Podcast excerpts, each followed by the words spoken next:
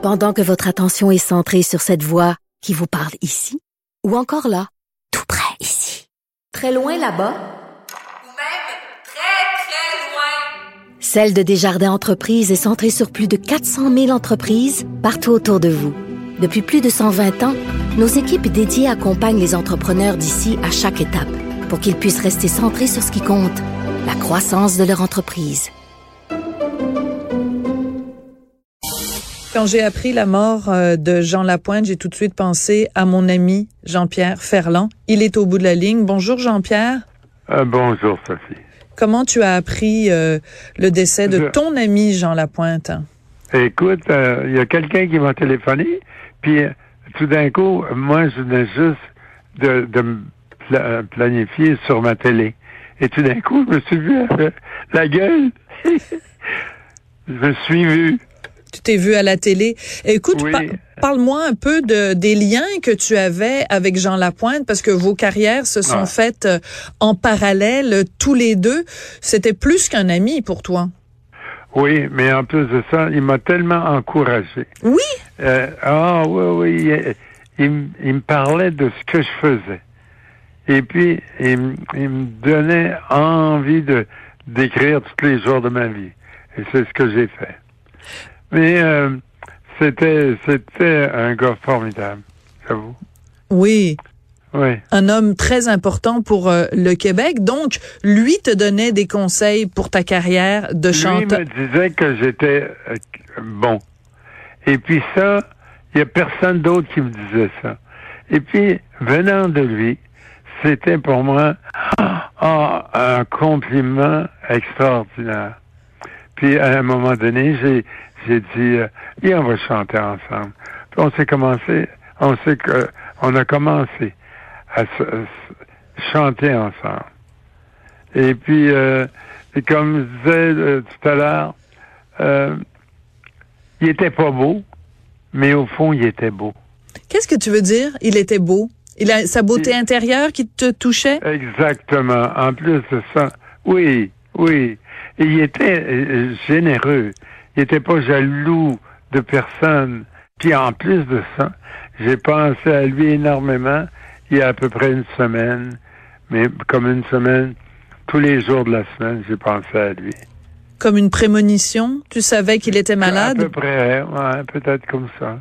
Oui. Et puis, euh, et puis on, on, on, on se voyait plus, mais on s'est vu pendant des années.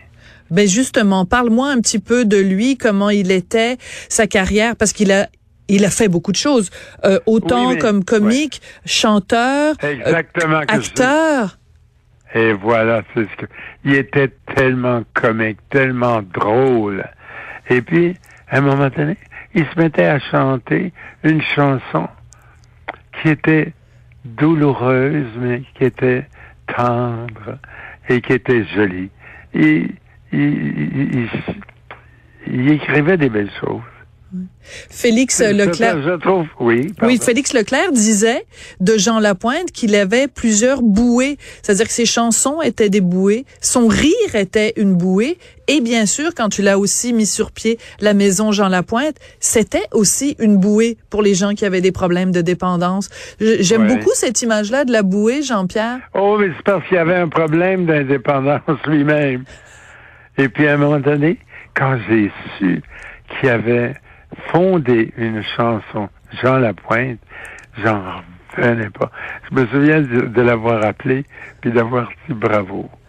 Tu l'avais appelé pour le féliciter pour euh, justement ah la, maison Jean Lapointe. Euh, c'était quelqu'un donc forcément, euh, comme tous les gens qui ont des dépendances, quelqu'un de fragile et de blessé.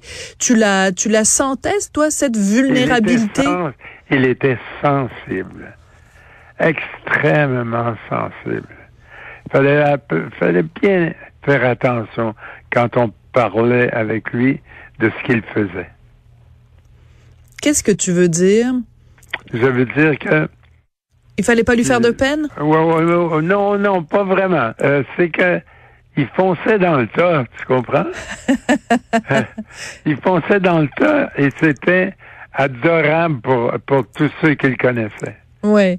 Quand il est devenu sénateur, étais-tu d'accord avec ça, toi, ou tu disais, hey, wow, wow, wow, Jean, je- là? Je, je, je, me- suis dit, ça ne durera pas longtemps. Et puis, effe- effectivement.